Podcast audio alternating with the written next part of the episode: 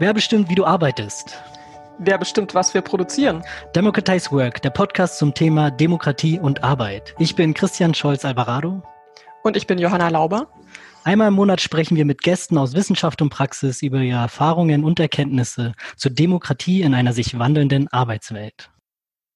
Die Frage für heute ist, wie viel Demokratie steckt eigentlich in der betrieblichen Mitbestimmung? Das heißt, wir werden heute über die Arbeit von Betriebsräten sprechen und dafür haben wir auch zwei sehr spannende Gäste heute bei uns. Ähm, leider können wir wieder nicht in unserem Studio in der TU Berlin sein, sondern äh, wir sind online miteinander in Verbindung, aber so ist das halt heutzutage. Wir haben Ingrid Artus mit uns.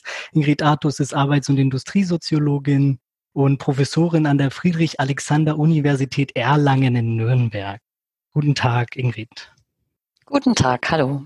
Und wir freuen uns auch sehr, Gottfried Dolinski heute bei uns begrüßen zu dürfen. Gottfried war 26 Jahre lang Betriebsrat, davon 18 Jahre Vorsitzender bei Osram und heute auch qualifiziert er noch Betriebsräte für die IG Metall zum Thema Betriebsverfassung. Guten Tag, Gottfried. Guten Tag. Gottfried Dolinski, ähm, kannst du uns denn von einem Beispiel erzählen aus deinen, deinen langen Erfahrungen in der Betriebsratarbeit, wo du das Gefühl hattest, dass du wirklich irgendwas bewegen konntest? Ja, da gibt es äh, verschiedene Beispiele, also einige äh, in den 18 Jahren. Hervorheben will ich vielleicht äh, zwei. Äh, wir haben einmal durchgesetzt, dass ein großes Qualifikationsprogramm oder Qualifizierungsprogramm äh, gestartet wurde von über 100 Mitarbeitern, die zu Facharbeitern qualifiziert wurden und vorher ja keine besondere Schulausbildung hatten. Äh, und darunter waren auch viele Frauen und äh, auch äh, Menschen zwischen 35 und 45 Jahren, die fast zu 100 Prozent ihre innerhalb von zwei Jahren ihren Facharbeiter erreicht haben. Und ähm, ja, es gab verschiedene Interessenausgleiche und Sozialpläne, die wir leider äh, beschließen mussten. Dazu gehörte in dem Rahmen war auch diese Qualifizierung. Äh, wir haben einmal eine, Betriebsvereinbarung, eine gute Betriebsvereinbarung zur, äh, zur äh, Kurzarbeit durchgesetzt. Das waren so die Highlights in den 18 Jahren. Es gab natürlich viele kleine Erfolge auch. Und das waren nicht nur meine, sondern das war immer eine Gemeinschaftsarbeit. Bei mir oblag in der Regel die Organisation der Betriebsratsarbeit. Und so habe ich das auch immer begriffen. Also es war immer ein, eine kollektive Arbeit gewesen. Genau, eine kollektive Arbeit, mit denen durchaus auch Veränderungen geschaffen werden. Das ist echt ein schönes, positives Beispiel. Ingrid Artus, du beschäftigst dich ja schon länger mit Mitbestimmung ähm, in deiner wissenschaftlichen Forschung. Warum findest du dieses Thema denn eigentlich so wichtig? Ja, das fragen mich die Studierenden auch manchmal, ja, wenn das so am Anfang von einem Seminar, die finden das immer erstmal langweilig. Betriebsrat ist irgendwie so was Bürokratisches. Und ich glaube, so ging mir das auch, als ich damit angefangen habe, bis ich gelernt habe, dass es ein ungeheuer politisches Thema ist. Und es hat natürlich auch ganz viel mit Gewerkschaftsarbeit zu tun, ja. Also, das muss man auch mal sagen. Betriebsräte sind von den Gewerkschaften erkämpft worden. Und in der Geschichte ist also die Geschichte der Mitbestimmung ist eine Geschichte des Klassenkampfes letztlich, des Arbeitskampfes auch. Also ohne Arbeitskämpfe, ohne Arbeitskonflikte hätten wir heute niemals eine Mitbestimmung in den Unternehmen. Also wenn man beispielsweise die Einführung des Betriebsrätegesetzes damals in der Weimarer Republik nach der deutschen Fastrevolution 1918, 19 anschaut, dann ist es im Grunde so ein Tausch. Ja, ähm, Wir verzichten auf Revolution und dafür gibt es ein bisschen Mitbestimmung, ein bisschen, sage ich jetzt mal. Mitbestimmung in den Betrieben. Die ist später dann auch nochmal ausgeweitet worden nach dem Zweiten Weltkrieg, aber lang nicht in dem Maße, in dem das die Gewerkschaften gerne ge gehabt hätten. Und ich würde auch sagen, lange auch nicht in dem Maße, in dem es nötig wäre heutzutage und auch damals schon nötig gewesen wäre in den Betrieben. Also um das nochmal ähm, so zuzuspitzen und das versuche ich den Studierenden dann auch immer nahezubringen.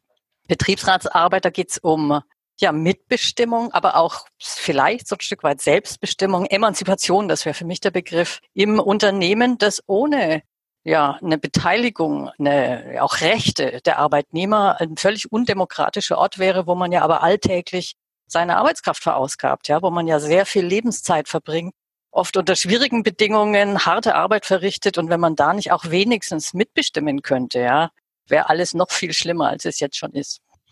Ja, das ist eine interessante Art, das zu sehen, also Mitbestimmung als etwas, das äh, erkämpft wurde Und Mitbestimmung aber auch, was eine Art Klassenkompromiss darstellt. Ja, ich fand das sehr spannend bei Gottfrieds äh, Erfahrungsschatz. Die Beispiele, Qualifizierungsprogramme, Bedingungen von Kurzarbeit, das waren jetzt Beispiele, die für heute auch total äh, relevant sind oder total wichtig wären, wenn man denkt an den ja, digitalen Wandel der Arbeitswelt, an die Herausforderungen einer nachhaltigen Transformation. Damit zusammenhängend sind Qualifizierungsprogramme, sind sich, glaube ich, alle einig, total wichtig. Oder auch Kurzarbeitsbedingungen ähm, sehen wir gerade am Beispiel der Pandemie. Ähm, ja, können sehr schnell sehr wichtig werden. Und trotzdem ist es ja aber so, dass es die Mehrheit der Betriebe in Deutschland kein Betriebsrat hat und ähm, auch die Mehrheit der Arbeitnehmer nicht durch einen Betriebsrat vertreten wird. Mich würde interessieren, Gottfried, wie erklärst du dir das? Weil es scheint ja eigentlich, als ob die Vorteile von einem Betriebsrat auf der Hand liegen. Und gerade jetzt eigentlich es total wichtig wäre, das mehr zu haben. Vielleicht erstmal zu dem ersten Thema Kurzarbeit und Qualifizierung. Das ist noch gar nicht so lange her. Das ist in den, also das war in den Jahren zwischen 2005 und äh, 2009. Also die Kurzarbeit war in dem Bereich 2008 Finanzkrise. Ah ja. Und äh, vorher äh, hatten wir Interessenausgleich und Sozialpläne, weil ähm, bei Osram die Lampenindustrie ging ja immer mehr einen Bach runter. Die haben die Unternehmen zum Teil selbst dafür gesorgt, dass, dass das so passierte. Und, äh, und dadurch waren natürlich Personalprobleme lagen da an. Und da gab es dann Bessenausgleiche und Sozialpläne für die Mitarbeiter, die ausscheiden sollten. Und dann haben wir gesagt, wir wollen vor, vorrangig Qualifizierung vor Entlassung. Aber zu dem anderen Thema. Ähm, ich bin ja nebenbei auch noch ähm, ab und zu mal Referent in der Bildungsstätte im Bildungszentrum Pichelsee, IG Metall, in den wichtigen Themen ähm, Personalplanung und ähnliches. Also alles, was so äh, damit zusammenhängt mit der Mitbestimmung des Betriebsrates. Und da sind ganz viele Kolleginnen und Kollegen nicht aus den Großbetrieben da, weil die haben ja Strukturen und äh, sind gut aufgehoben in ihren Betrieben, auch durch die IG Metall. Da sitzen oft aus Betrieben, sagen wir mal, zwischen 50 und, und äh, 500 Beschäftigten, also klein- und mittelständische Unternehmen.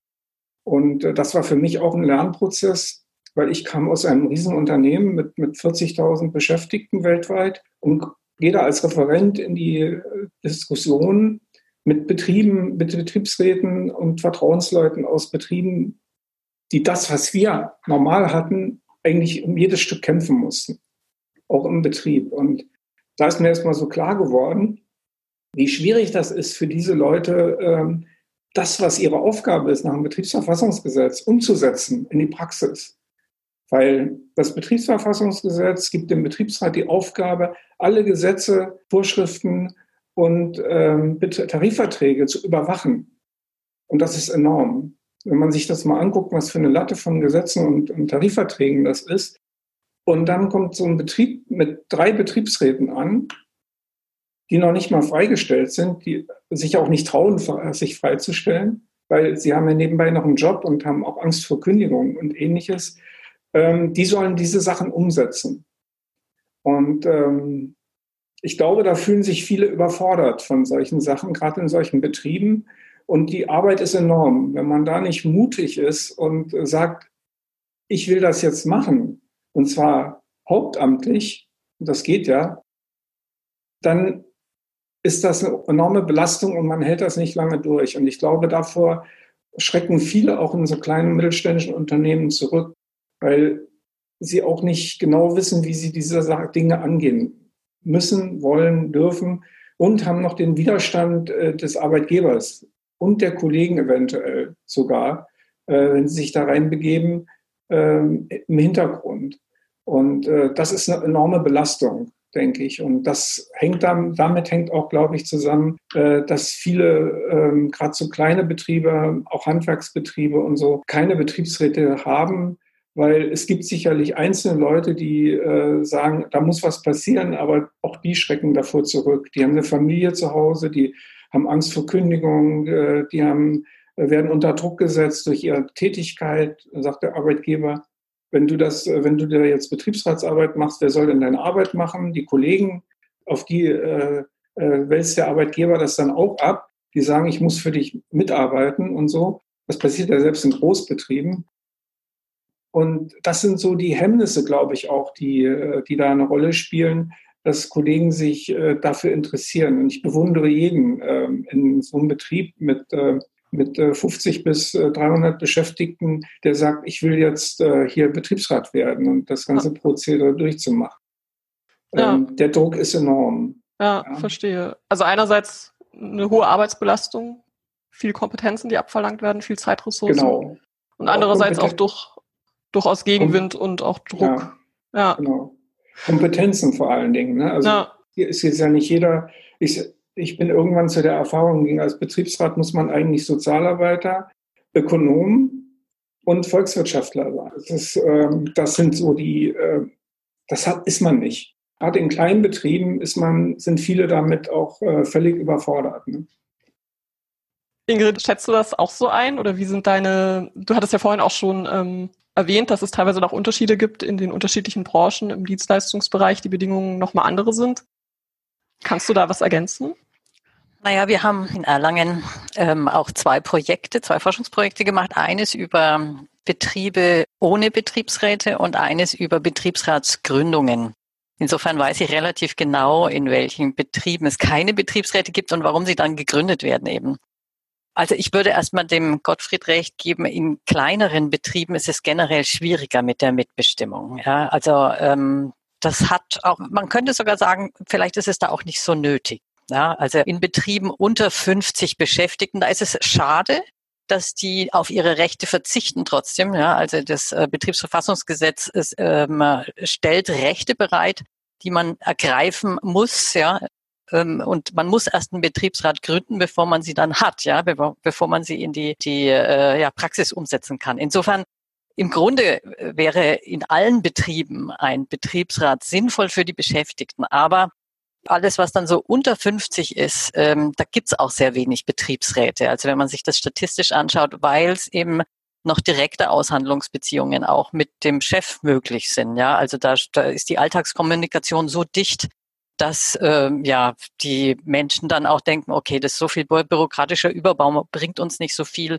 Manchmal sind auch die Machtverhältnisse so klar, dass man sich nicht traut. Ja, also in kleinen Betrieben hat man schon auch manchmal sehr autoritäre Strukturen.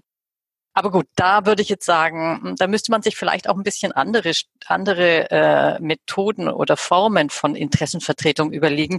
Es gibt zum Beispiel in Frankreich, gibt es für Klein- und Kleinstbetriebe sozusagen ähm, teilfreigestellte Menschen, die dann auch sich professionalisieren können und besondere Rechte besitzen und die dann zum Beispiel zehn kleine Betriebe betreuen oder sowas, ja. Also, dass man sich da nochmal andere Modelle überlegt, könnte ich mir vorstellen. So, aber in den, also was eigentlich so die sensible Zone ist, wo es eigentlich Betriebsräte geben könnte, finde ich, müsste und aber häufig nicht gibt. Das sind eben diese Betriebs, äh, Betriebe, die der Gottfried auch angesprochen hat, so zwischen 50 und 500, ja. Also drüber hat man dann Betriebsräte, weil das ist dann so groß, dass das irgendwie auch klar ist, das sollte mitbestimmt werden. Da gibt's dann auch immer sind die Gewerkschaften drin, die und wenn sie nicht drin sind, dann gehen sie rein, ja, weil das sind so große, die sind wichtig einfach für die Gewerkschaften. Also da, da hat man Betriebsräte, aber dazwischen, diese Mittelzone, die ist, äh, ich meine, nicht mal die, die Hälfte der Beschäftigten in diesen Bereichen werden von Betriebsräten vertreten. Das ist eine Problematik. Und in unseren Pro Projekten haben wir herausgefunden, okay, teilweise gibt es keine Betriebsräte, weil alles gut läuft, ja, weil es eigentlich wirklich keine Konflikte gibt. Ähm, sage nicht, dass alle happy sind, aber es ist nicht so schlimm, die Alltagsrealität, dass man, dass es diesen, äh, diesen Anstoß gäbe, tatsächlich jetzt was zu tun. So. Und äh, in solchen Betrieben, die aber jetzt nicht so autoritäre Strukturen haben, sondern wo die, die Situation recht gut ist, wenn dann ähm, ja ein, äh, ein großes Problem entsteht, beispielsweise äh, ein Verkauf des Unternehmens oder Kurzarbeit oder sowas, dann kann das auch sehr schnell gehen manchmal. Und dann sind auch alle der Meinung, so, und jetzt brauchen wir einen Betriebsrat. Ähm, und das ist dann auch oft relativ unproblematisch. Also das sind so die einen Fälle. Die anderen Fälle, sind, wir haben das genannt, sind äh, Betriebe, äh, in dem ein langes Leiden der Belegschaft existiert. Also mhm. wo sich eigentlich Probleme kumulieren durchaus, ähm, also oft sehr problematische Arbeitsbedingungen sind und sehr repressive Strukturen von Seiten des Arbeitgebers. Und da gibt es oft mehrere Ansätze, Anläufe von wenigen Menschen, da irgendwie eine Mitbestimmung durchzusetzen. Und äh, die scheitern immer wieder, wirklich auch an, an der Repression, muss man so klar sagen, des Arbeitgebers, indem die Protagonisten, also die Hauptakteure, ja, isoliert werden. Wenn das gelingt, äh, dann sind die, diese Initiativen immer tot. Also wenn sie isoliert werden und dann eben im Einzelnen in aller Regel mit Abfindungen, man kann auch sagen, rausgekündigt werden. Ja. Aber ja, und sowas passiert oft mehrfach hintereinander, bis sich irgendwann mal eine kritische Menge ähm, ja auch entschlossenen Menschen findet, die dann, auch das ist ganz wichtig, in der Frühphase, in der sie ähm, noch verdeckt bleiben sozusagen ja. als Initiative, ähm, in der Frühphase mit den Gewerkschaften in Verbindung setzen. So läuft es dann klassischerweise. Und die müssen dann, ähm, ist gar nicht so leicht, einen Betriebsrat zu gründen. Man hat da auch viele Regularien, die eingehalten werden müssen. Und in der, die müssen sozusagen in der Anfangsphase es auch schaffen, bevor Widerstand vom Arbeitgeber kommt, eine kritische Masse an Kollegen, Kolleginnen zu überzeugen, dass man das will, ja, eine ja. Mitbestimmung. Dann schafft ja. man es auch. Also mit, ja. ich sage jetzt mit einer einigermaßen professionellen Vorbereitung, mit einer Unterstützung durch die Gewerkschaft und vor allem, wenn man, es muss gar nicht die Mehrheit sein, aber es muss eine kritische Menge der Belegschaft muss hinter dieser Initiative stehen. Und dann schafft man es auch in solchen Unternehmen, einen Betriebsrat durchzusetzen. Das ist oft nicht ganz leicht. Ja. Ja, vielen Dank. Ingrid Artus, du hast ja gerade schon davon gesprochen, dass ähm, durchaus in Unternehmen ja autokratische Strukturen teilweise herrschen. Ähm, es erinnert mich jetzt an die Philosophin Elizabeth Anderson. Sie spricht ja auch von einer autokratischen Herrschaft äh, in der Wirtschaft und privatwirtschaftliche Unternehmen sind halt hierarchische Organisationen. Ja, dann, dann frage ich mich, wie demokratisch kann es denn dann überhaupt in einen Betrieb zugehen, beziehungsweise welche Macht hat denn überhaupt so ein Betriebsrat? Also das eine ist ja, das sind ja zwei verschiedene Fragen, finde ich. Ähm, äh, das eine ist, wie demokratisch kann es werden? Und da sind nach oben wenig Grenzen gesetzt. Ja? Ähm, also da finde ich, ist auch die Mitbestimmung, die es bei uns aktuell rechtlich gibt, ja nicht vielleicht das Ende der Fahnenstange oder so. Ja, also da könnte man sich noch viel vorstellen. Weiß ich nicht. Da können wir auch noch mal drüber diskutieren. Aber nur die Anmerkung Mitbestimmung, schon allein der Begriff, der sagt nicht Selbstbestimmung, Autogestion würden die Franzosen sagen. Also das große Ziel der Arbeiterbewegung wäre ja eine Selbstbestimmung, wäre ja quasi wirklich auch eine, eine Selbstorganisation der Arbeitsplätze. Also das wäre so das ferne Ziel, wo man auch noch hin könnte. Mitbestimmung heißt ja nur, ähm, also Mitbestimmung auch in einigen ausgewählten Fragen, vor allem in personellen Angelegenheiten des Betriebs und die wirtschaftlichen Fragen, die sind ja, ähm, da haben ja Betriebsräte zwar Informationsrechte, aber keinerlei Mitbestimmungsrechte. Also äh, da könnte man doch noch erheblich äh, stärken. Das haben die Gewerkschaften und auch die Betriebsräte immer wieder gefordert. Und ich finde, es gibt echt so Fälle, die, die, die, sind, die sind so eklatant. Also wir in Nürnberg hatten zum Beispiel diesen AEG-Fall. Ich weiß nicht, ob er noch in der in Erinnerung ist. Also es war das Stammwerk von AEG 2006 mit einem großen Streik. Also da hat Electrolux war das dann, ne, die Besitzer, die haben das Werk dicht gemacht, obwohl es profitabel war, ja, und obwohl die Beschäftigten in vielen äh, Kürzungsrunden vorher immer wieder neuen Reduktionen ihrer Löhne zugestimmt haben und so weiter. Ja, und es wurde Profit gemacht in diesem Unternehmen und trotzdem ist das Unternehmen geschlossen worden. Ja, dazu haben die, hat das Management das Recht bei uns. Es gibt einen ähnlichen Fall gerade aktuell ähm, in, in Ostdeutschland. Die stellen Gummi, ist glaube ich Haribo, ne? Also sie stellen Gummibärchen her, auch profitables Unternehmen, ein lang ansässiges Unternehmen das einfach aus wirtschaftlichen Gründen, weil es nicht genügend Profit macht, ja, wird es dann eben so geschlossen, dann sind alle Arbeitsplätze weg, ja. Und das finde ich, das sind so Fälle, da führt sich unsere Wirtschaftsordnung schon so ein Stück weit ad absurdum oder da zeigt, da zeigt sich, dass Profitinteressen ganz klar vor Interessen von Beschäftigten an Existenzsicherung letztlich äh, gehen. Und da finde ich, ähm, ja, und da hat die Betriebsräte im Moment null mitzubestimmen. Ja? Also die können dann noch Sozialpläne oder sowas aushandeln. Wenn sie ganz, ganz fit sind, dann können sie vielleicht streiken für einen Sozialtarifvertrag, ja, aber das sind alles nur Abwicklungskämpfe im Grunde. So, also an solchen Stellen finde ich, da könnte man ganz konkret drüber nachdenken, dass eigentlich mehr Mitbestimmungsrechte oder mehr, mehr Selbstbestimmungsrechte, Fragezeichen von Beschäftigten über ihre Lohnarbeitsbedingungen nötig wären in einem demokratischen Land. Ja. Also hier quasi ein Appell, die begrenzten Strukturen von Demokratie auszuweiten im Betrieb.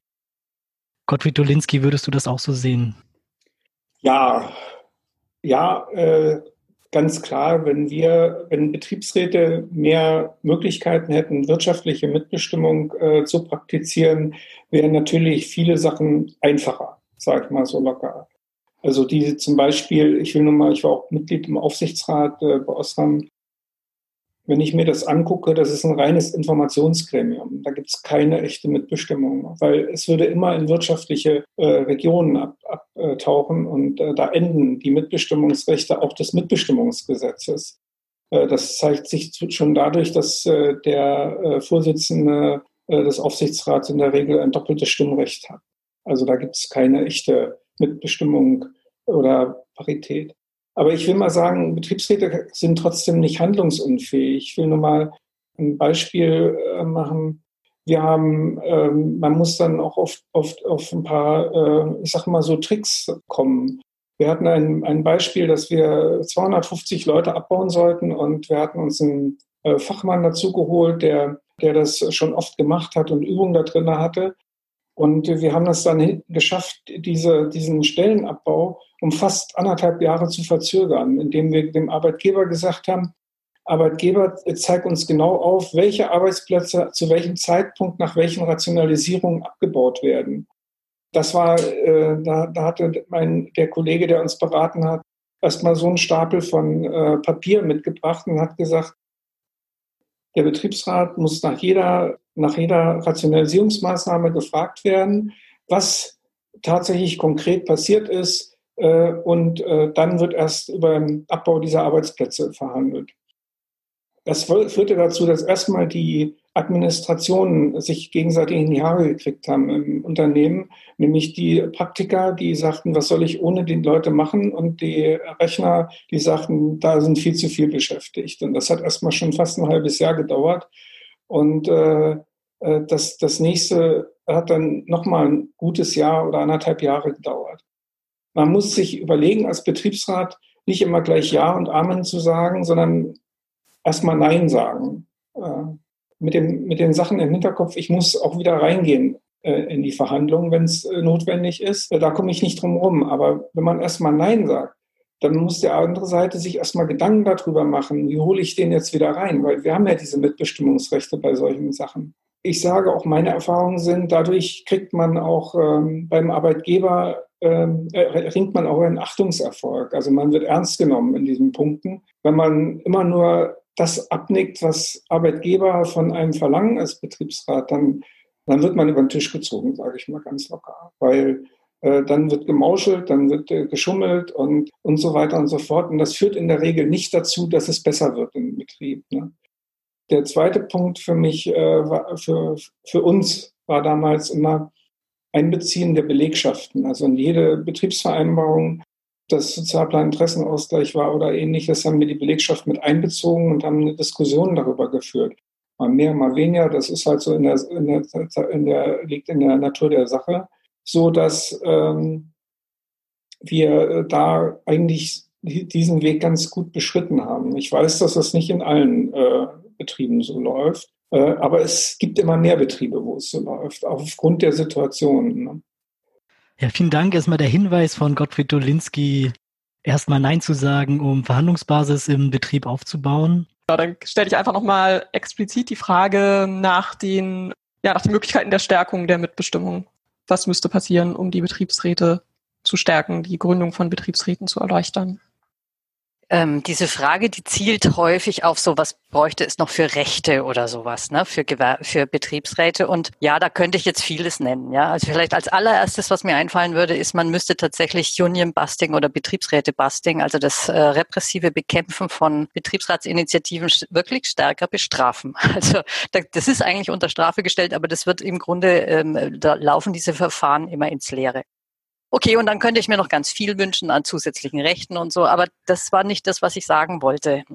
Ich glaube, was eigentlich wichtig ist, um Betriebsräte zu stärken oder das Betriebsverfassungsgesetz, ich sage mal in Anführungszeichen, als Waffe eigentlich der Arbeitnehmer zu nutzen, wäre ähm, eigentlich eine Stärkung gewerkschaftlicher Arbeit. Also die Betriebsräte sind eigentlich dann stark, wenn sie auch die Belegschaft hinter sich haben und wenn sie auch ein Stück weit eine politisch und gewerkschaftlich bewusste und auch über den Betrieb hinausreichende Perspektive haben.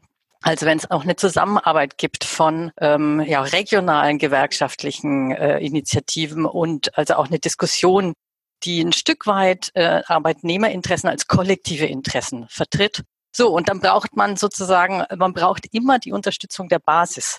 Es geht nicht darum, ob jetzt irgendein äh, Betriebsratsvorsitzender ein bisschen mehr Rechte hat oder so. Das ist zwar ganz nett, aber das äh, ist nicht, das trägt ihm let letztlich nicht, sondern es geht auch um politische Bewusstseinsarbeit im Übrigen. Ich glaube, auch die Gewerkschaften müssen wieder viel mehr Wert legen auf politische Bildung, also und da auch so grundlegend mal wieder arbeiten und ähm, die Zusammenarbeit zwischen nicht nur den Gewerkschaftsfunktionären übrigens, sondern ähm, den eigentlich eine regionalen Gewerkschaftsgliederungen mit ihren äh, gewählten Vertretern in den Betrieben muss wieder als politische Aufgabe begriffen werden. Und dann ist Betriebsratsarbeit, glaube ich, auch strategisch.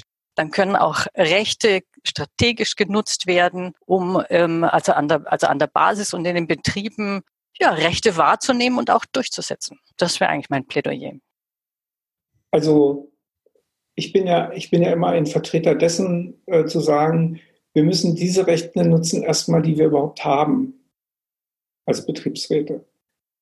Ich merke immer wieder, dass äh, mit Kollegen und Kolleginnen und Kollegen aus den meisten Betrieben ihre Rechte nicht wahrnehmen oder verkaufen oder was auch immer und oder aus Angst nicht wahrnehmen. Ich weiß es nicht, was da immer teilweise der, der, der Antrieb ist, konfliktscheu äh, zu sein. Also ich denke man, man muss, was ich ja vorhin schon gesagt habe, man muss, äh, man muss Konflikte versuchen einzugehen. Selbst wenn man mal einen verliert, ist das nicht so dramatisch. Aber man muss mit Augenmaß natürlich auch bereit sein, äh, sich in den Sturm zu begeben. Wenn man das nicht macht, bin ich der Meinung, macht man was falsch. Und als Betriebsrat.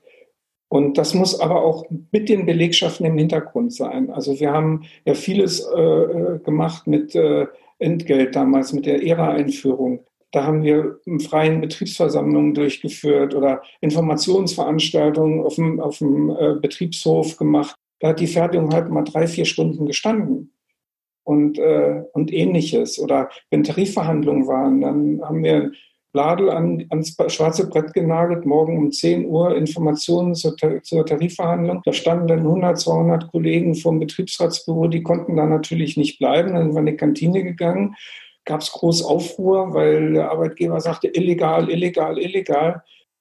Ja, es funktioniert, wenn die Leute mitmachen. Wenn ich die Leute da habe, dann traut er sich auch nicht, äh, äh irgendwelche Abmahnungen oder sowas zu verteilen, weil das ist dann sinnlos. Ja, wenn ich 200, 300 Leute habe, die Abmahnungen kriegen, ist das ziemlich äh, Quatsch, weil das bringt nichts. Und dazu müssten Betriebsräte eigentlich mehr, ähm, ich sag mal, mehr, ähm, ja, wie soll ich sagen, mehr Mut haben, solche Sachen zu machen. Ne? Also ich habe die Erfahrung, dass vor allen Dingen in vielen mittelständischen Betrieben, die einen Betriebsrat haben, äh, der Betriebsratsvorsitzende die Arbeit macht und die Politik macht und die anderen nicken das ab. Und das ist eine ganz gefährliche Geschichte. Das habe ich in Seminaren mehrfach äh, erlebt, wo Kollegen das so berichtet haben. Äh, nun muss man natürlich mit Einzelaussagen mal vorsichtig sein, aber wenn nur die Hälfte davon wahr ist, äh, dann sage ich, da läuft auch die Betriebsratsarbeit falsch. Und da brauchen wir uns nicht wundern, wenn Gewerkschaften auch in Betrieben, in solchen Betrieben keinen Fuß fassen, weil da ist die Gewerkschaft auch außen vor in der Regel bei solchen Sachen. Ne? Ja. Und wir haben also immer mit den Gewerkschaften, mit der IG Metall hier in Berlin gut zusammengearbeitet. Und äh, die war ständig bei uns im Hause. Also es gab keine Betriebsversammlung, äh, die nicht mit den Gewerkschaften äh, ablief. Wir haben übrigens auch vier Betriebsversammlungen im Jahr gemacht, sogar mehr teilweise, was nicht unbedingt äh, immer der Fall ist in Betrieben. Ja. Vielen Dank.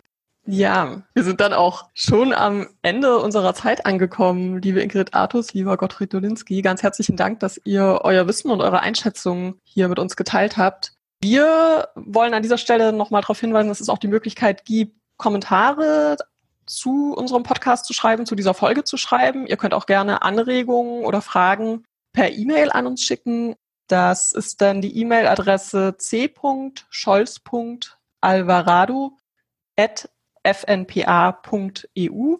Die E-Mail-Adresse findet ihr auch in der Beschreibung des Podcasts. Und ja, dann auch nochmal der Hinweis, wenn euch das Thema interessiert und ihr mehr dazu diskutieren wollt, auch noch mit mehr Menschen darüber ins Gespräch kommen wollt, wie mehr Demokratie in der Arbeitswelt aussehen könnte, möglich wäre. Am 15. Januar 2021 findet eine Tagung statt zum Thema nachhaltige Transformation, gute Arbeit, neue Wirtschaftsdemokratie. Wie geht das zusammen? Die nächste Folge wird es dann im nächsten Monat geben. Da wollen wir uns mit dem Thema Unternehmensmitbestimmung beschäftigen. Und wir freuen uns, wenn ihr wieder dabei seid beim Podcast zu Demokratie in der Arbeitswelt vom Forum Neue Politik der Arbeit und der Kooperationsstelle Wissenschaft und Arbeitswelt der Technischen Universität Berlin in der zentralen Einrichtung Wissenschaftliche Weiterbildung und Kooperation.